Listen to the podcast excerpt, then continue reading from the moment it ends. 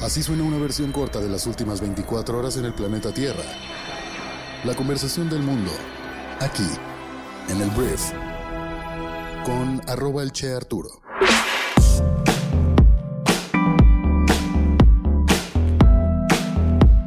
Muy buenos días, bienvenidas, bienvenidos a esto que es el Brief para este jueves primero de junio. Yo soy Arturo Salazar, soy tu anfitrión y uno de los fundadores de Briefy y en este podcast vas a informarte con un resumen de esas noticias que debes conocer el día de hoy para ser una persona bien informada. Muchísimas gracias por estar aquí, vamos a comenzar con esto que es el Brief. Arranquemos hablando de México, como cada mañana, y lo primero que tengo que contar es que 12 días después de que el gobierno de López Obrador ordenara la expropiación de 120 kilómetros férreos en Veracruz y que las Fuerzas Armadas ocuparan el tramo concesionado por la empresa Ferrosur de Grupo México, la Administración Federal y el dueño de la empresa, que es Germán Larrea, han llegado a un acuerdo para evitar que el pleito vaya a más. Fuentes ha llegado hasta la negociación que confirmaron esto diferentes medios de comunicación pues dijeron que tras una semana de reuniones entre ambas partes, ya el presidente de México, a través, bueno, el ejecutivo, vamos a llamarle así, ha aceptado otorgar algunos beneficios sobre las concesiones de la firma ferroviaria y así, pues, esquivar un posible pleito, una demanda de la firma, quien tenía el permiso de gestión sobre este territorio desde 1998. Este acuerdo, sin embargo, pues no contempla la propuesta inicial de la REA que pedía una indemnización de más o menos 9.500 millones de pesos, que pues en dólares son más o menos 537 millones de dólares. Fuentes de la empresa declinaron hacer comentarios sobre este convenio y al parecer con esto se acaba esta parte de la historia de nuestro país que alarmó a algunas personas, otros dijeron que pues era obvio según los planes del presidente y el tren Maya, pero bueno, así termina. Ahora vamos a hablar de Banamex, porque mira, Banamex tiene ciertos analistas que dan sus opiniones acerca de ciertos temas. Y ayer Sergio Cursin, que es director del Departamento de Estudios Económicos de Citibanamex, afirmó que las elecciones presidenciales del año 2024 pues no tendrán un impacto a nivel macroeconómico y crecimiento, ya que no se ve demasiada competencia, lo cual quiere decir que pues parece ser muy claro que Morena va a ganar. El analista indicó que aunque considera que el marco institucional electoral se ha debilitado, no hay grandes riesgos para el año 2024. Por otra parte, él advirtió que hay cosas en las que el país ha retrocedido y que no estaban muy bien en México, lo cual pues Sí, es verdad. Entonces, refirió que los pilares de crecimiento han sido débiles en las últimas décadas y en los últimos años se debilitaron. Y en la democracia liberal, dijo, se venía amenazando en las últimas décadas, pero ahora se retrocedió. Entonces, más allá de cómo estamos actualmente, eh, Citibanamex, a través de este hombre, habla de que no hay demasiado riesgo, lo que quiere decir que las cosas no van a cambiar mucho económicamente hablando en nuestro país. Sin embargo, también quiere decir que no van a cambiar porque, según este analista, este director, pues las cosas van a seguir relativamente iguales porque no ve mucha competencia en las elecciones del año 2024. Siguiente tema, vamos a hablar ahora de Estados Unidos, en un tema súper importante para la economía mundial porque la Cámara de Representantes de Estados Unidos ayer aprobó un acuerdo para aumentar el techo de la deuda del país y así evitar un incumplimiento del pago y bueno, de diferentes temas y compromisos financieros que tenía Estados Unidos. Más demócratas apoyaron el proyecto de ley que republicanos, que querían recortes de gastos más profundos, y aún así el presidente republicano de la Cámara, Kevin McCarthy, pues que negoció el acuerdo con el presidente de Estados Unidos, Joe Biden, persuadió a 149 de los 220 miembros de la Cámara de su partido para que lo aprobaran.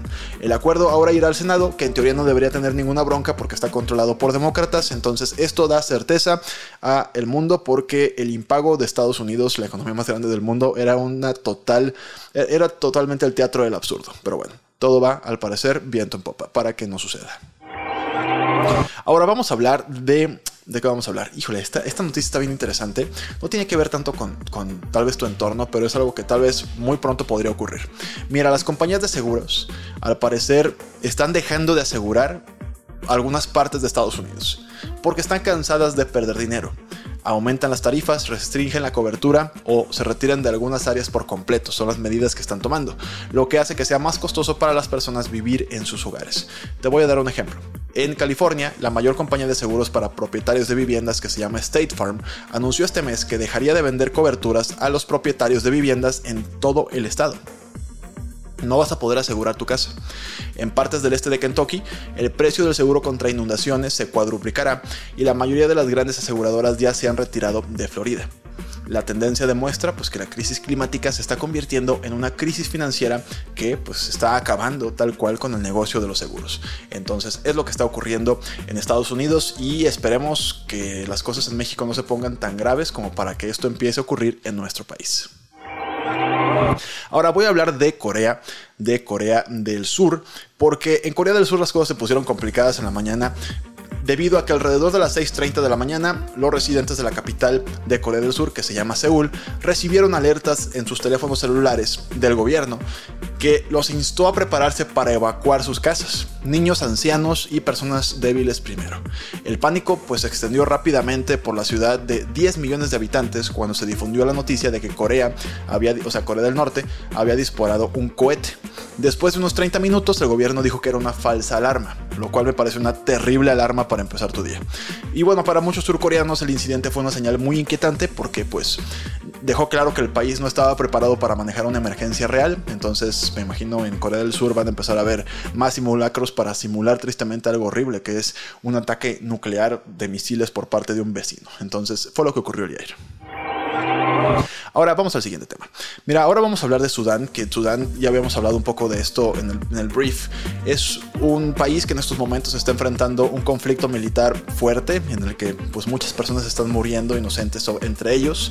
El ejército sudanés se retiró de las conversaciones de alto al fuego con las fuerzas de apoyo rápido en la ciudad saudita de Jeddah. El ejército culpó a los grupos paramilitares de violaciones repetidas de dos ceses al fuego a corto plazo que habían sido negociados con éxito entre dos facciones de guerra. Ahora, su sexta, en su sexta semana, perdón, el conflicto en Sudán pues ya ha desplazado internamente a 1.4 millones de personas y otras 350 mil personas han huido al extranjero. Esto está bastante grave en Sudán y al parecer no tiene pues una solución en el corto o mediano plazo. Hablando de conflictos, pues, la verdad, internacionales bélicos, vamos a hablar del conflicto que sigue ocurriendo entre Rusia y Ucrania, porque al menos 5 personas murieron y 19 resultaron heridas por los bombardeos en Lugansk, una región controlada por Rusia en el este de Ucrania. Rusia culpó a Ucrania por el ataque. El gobernador de Krasnodar, una región en el sur de Rusia, también dijo que los drones ucranianos habían provocado un incendio en una refinería de petróleo rusa. Este martes, Vladimir Putin pues, prometió eh, mejorar las defensas aéreas alrededor de Moscú después después de que la capital pues, fue atacada por un dron. Terriblemente esto, más allá de quién tuvo la culpa, quién fue, lo peor de todo es que las personas inocentes siguen muriendo. Vamos a hablar de negocios y voy a hablar de Amazon porque los empleados de esta compañía están listos para organizar una huelga en su lugar de trabajo para protestar en contra del mandato de regreso a la oficina de la compañía. Se espera que unos 1.900 trabajadores abandonen o van, abandonaron el trabajo, eh, incluidos unos 900 que planean reunirse frente a la sede de Amazon en Seattle y con esto eh, pues es una respuesta a que el primero de mayo Amazon ordenó a los empleados corporativos que regresen a la oficina al menos tres días a la semana.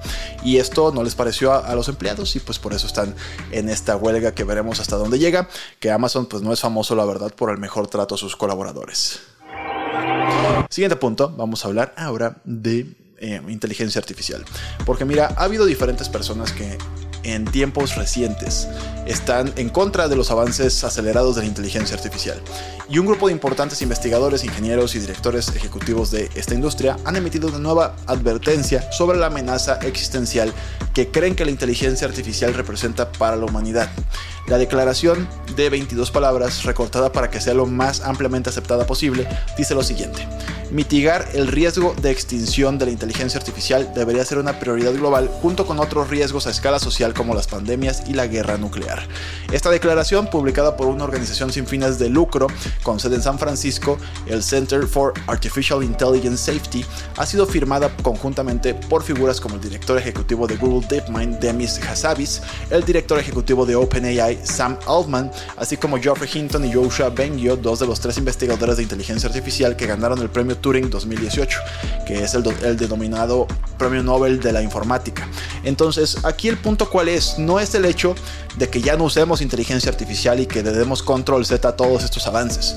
El tema es regularlo para que las personas no empiecen a hacer cosas con esta tecnología que pongan en peligro la misma existencia de la humanidad. A eso se refieren y pues esperemos que en algunos gobiernos esto caiga en un buen puerto, porque no te digo, no es, no es disminuir los avances, es solamente que no se utilice en las cosas incorrectas. Ahorita no hay regulación. Vamos a hablar ahora de, me parece, de fútbol. Déjame ver.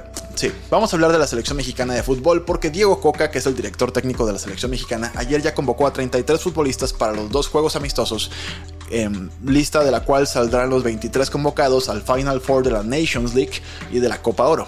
Por supuesto, pues ya no lucen nombres como Héctor Moreno, Héctor Herrera, Javier Hernández, el chicharito desde hace algún tiempo ya no juega en la selección, tampoco Rogelio Funes Mori fue convocado. Lo curioso es que existan elementos con escasa actividad futbolística como Néstor Araujo y Raúl Jiménez. Coca convocó también a dos elementos del el campeón Tigres, Diego Laines y Sebastián Córdoba, perdón, y la convocatoria es prácticamente idéntica a la que marcó su debut en el tricolor en marzo pasado frente a Surinam y Jamaica. Tú puedes ver en las redes sociales de la selección mexicana la lista completa. Prácticamente te digo es lo mismo y la, la apuesta aquí es que su parado técnico y su forma de entrenar haga que jueguen mejor. Antes de irme te voy a hacer una recomendación del día en Briefy, que es nuestra plataforma educativa para líderes de negocios que buscan desarrollar sus habilidades de management en 15 minutos al día. El artículo que te voy a recomendar hoy se llama Tres estrategias para gestionar un equipo con poco personal.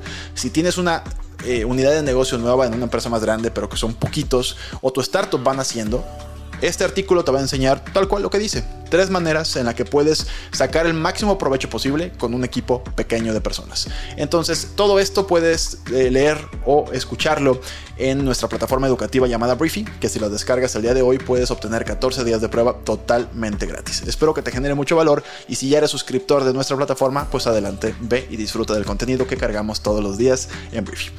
Por último, quiero agradecerte por haber estado aquí. Gracias por compartir este podcast con tus amigos y familiares. También muchísimas gracias por entrar a YouTube a ver este video, darle un like y dejar un comentario. Nos escuchamos entonces el día de mañana, ya viernes, en la siguiente edición de esto que es el brief. Yo soy Arturo. Adiós.